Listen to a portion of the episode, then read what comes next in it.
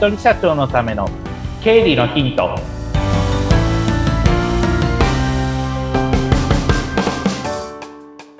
皆さん、こんにちは。理財実践塾株式会社の池田隆之です。こんにちは。インタビュアーの水野紅子です。よろしくお願いいたします。お願いします。さあ、もう1月も最終火曜日がこの配信日になりますが、はい今。年に入って1ヶ月、池田さん、あの、改めてどんな1年にしたいとかありますか？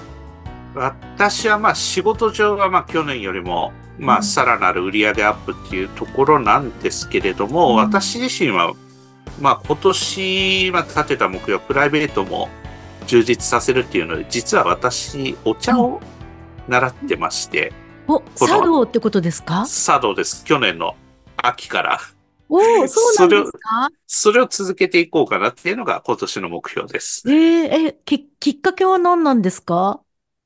あの、ずっと前にお茶を、お茶席に、その、招待してもらったことがあって、そこですごく、あ、いいもんだなっていうのを感じて、うんそれをちゃんと習ってみたいなと思って、うん。実は去年の9月から、あ、はい。10月か、10月から習い始めてます。いやーでもそれ素敵なことですね。はい。それをちょっと今年は続けていくっていうのが目標です。ああ、じゃあもうちょっといつかお手前を。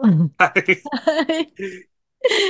そんな池田さんと、えー今日もお送りしていきますが、今日のテーマは何になりますか？はい。まずは、えっと、能登半島の地震で、あの、被害が遭われた方に対して、お見舞い申し上げたいなというふうに思います。はいそれで、まあ、その関連といってはちょっと、あれなんですが、あの、今回、災害時のお金の話っていうところを、えーしっかりちょっと点検するというスタンスで、ここは見ていきたいなというふうに思います。はい。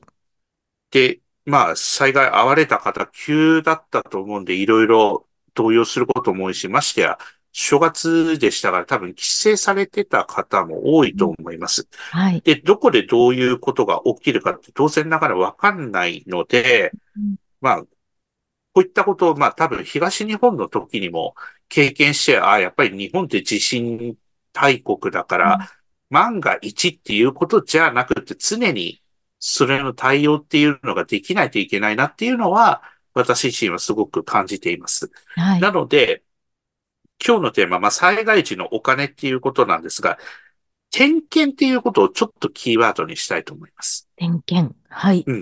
あの、振り返りだとか点検ですね。はい。で、なぜ点検をするのかってなると、地震とか、まあ地震に限らず、まあ最近だと災害っていろいろありますよ。台風だとか、はい。あとそれから、まあ突然起きる火災だとか、うんそういった時って、普段、まあ銀行口座とか皆さん持ってると思うんですけど、それが突然流されちゃうとか、もう建物の下になっちゃって結局取り出せないっていう風になった時に、まあどういったものがあると、まあお金が引き出せるかとか、あとそれから生活していくんでもやっぱりお金って必要になってくるから、そういったところをじゃあどういう風に、まあ事前に準備しておこうかっていうところをちょっと一緒に考えていきたいなというふうに思っております。はい。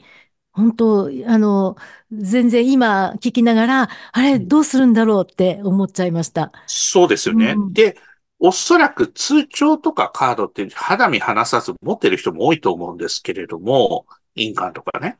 でも、常に、それこそ風呂入ってる時とかトイレ行く時までずっと肌身離さず持ってるわけじゃないしうん、はい。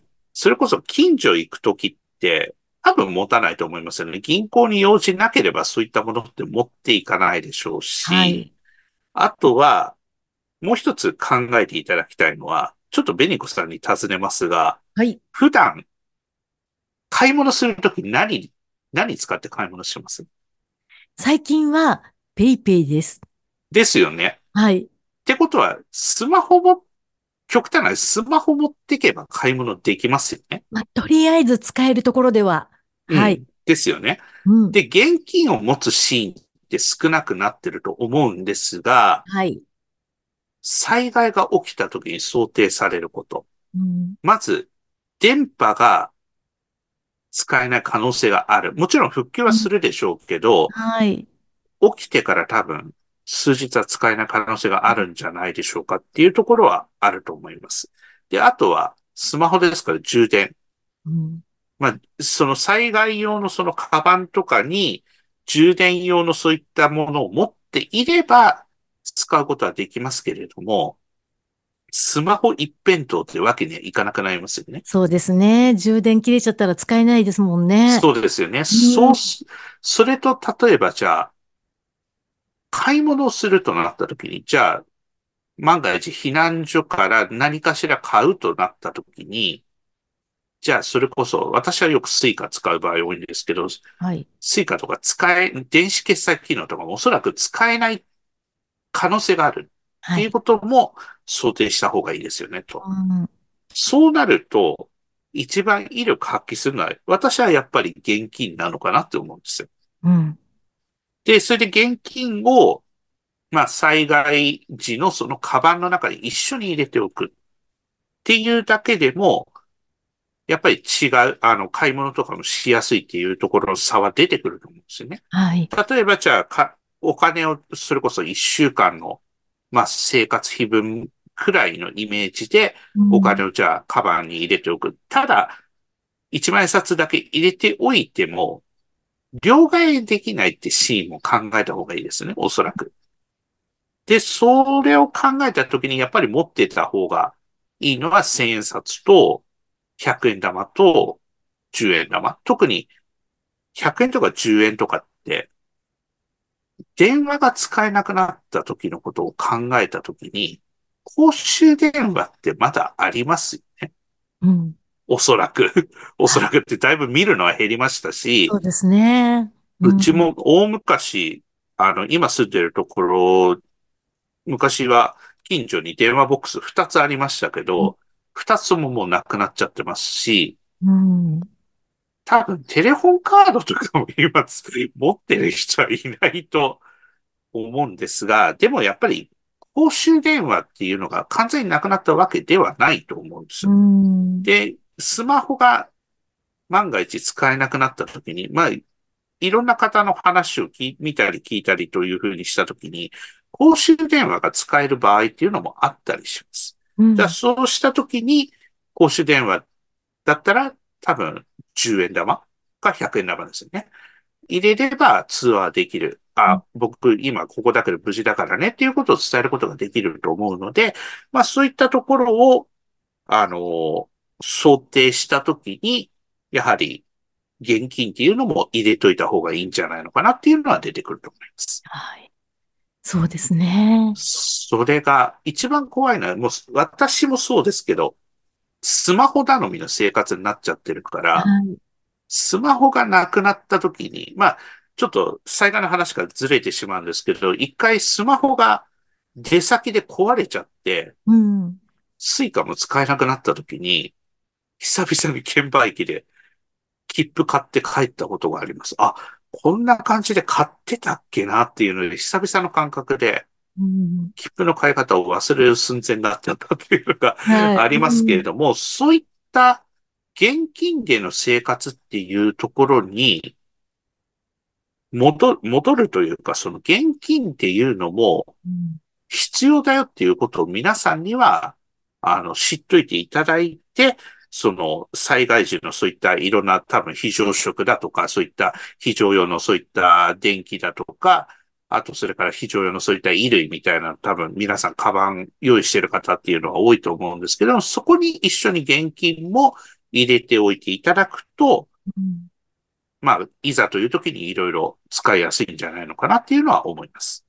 私今のお話聞いていて、あの、スマホ頼りになってしまっている中で、昔って、例えば実家とか仲のいい友人の電話番号は記憶してたんですけども、ああ、今もう。全然うん覚えてない、覚えられていないので、うん、わかります。スマホが使えなくなったら、誰の連絡先もわからなくなるっていう状態でもあるので、そうですよ最ね低。限の連絡したいところは書き出したメモも必要ですね。そうですね。それはすごく大事ですね。例えば、ひ緊急連絡先だとうんか、あとそれから、こ、この友人の電話番号だとかっはい。まあ、メールとかも使えればいいですけども、使えなかった時のことを想定すると、中には最近電話番号って言ってもわかんなくて、あの、それこそラ LINE の通話で使ってますって方も結構いらっしゃるので、やはり電話番号っていうのは控えておいた方が、こういったいざっていう時には、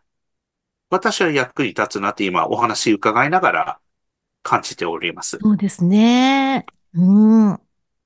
なので、まずはその現金を用意するっていうところですね。で、あとは本人確認書類のコピほーですね。これはなぜかと言いますと、銀行からお金を下ろすときに原則通帳とかカードとか、う。うん。あとはまあ印鑑ですよね。それがあれば、まあ通帳だけだと下ろせないんですけど、あの、印鑑とかカードがあれば下ろせますよね。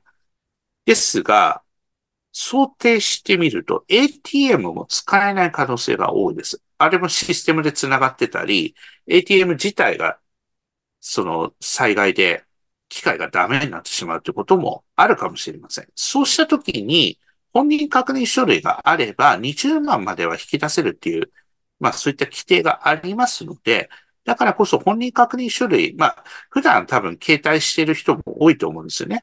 あの、貴重品袋に入れてるとかっていう方も多いと思うので、まあせめてコピーだけでも入れておくっていうことですね。それがあると、いざという時に銀行からもお金を引き出すことが、まあ、あの、20万ですけども、引き出すことができるので、そういったところも、あの、万が一っていうところも備えて、えー準備をしておくっていうことと、銀行の関連で言うと、皆さんが持ってらっしゃる銀行口座の銀行名と口座番号、まあ、し銀行名、支店名、口座番号っていうのを控えておいて、それも一緒にメモに入れておくと、いざという時に役に立つんじゃないのかなっていうふうに思います。新たに手続きをしなければいけないわけですからね。そうです。いろいろと、なんかチェックしておかなきゃいけないことたくさんありますね。そうなんですよ。それなので、まずは、えっと、チェック事項っていうのは、またこの後も続いていくんですけれども、まずは直近でその生活をしていくっていう面で、お金っていうところ、その、スマホ頼み、もちろん、あの、普段だとスマホで、あの、決済するのがいい、あの、多分便利だと思うんですけれども、スマホが使えなくなった時に、じゃあどういうふうに買い物するのかとか、そういったところは、あの、皆さんそれぞれ考えておくっていうところは必要になってくるかなというふうに思います。はい。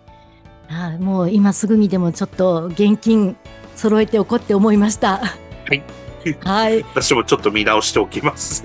いつ何が起こるかわからないですからね。そうですね。本当に万が一ってことじゃなくて、万が一はあるもんだと思って、うん、あの、日頃から備えておいた方がいいかなっていうふうに私も感じております。はい。今日もいろいろとありがとうございました。ありがとうございました。またよろしくお願いします。よろしくお願いします。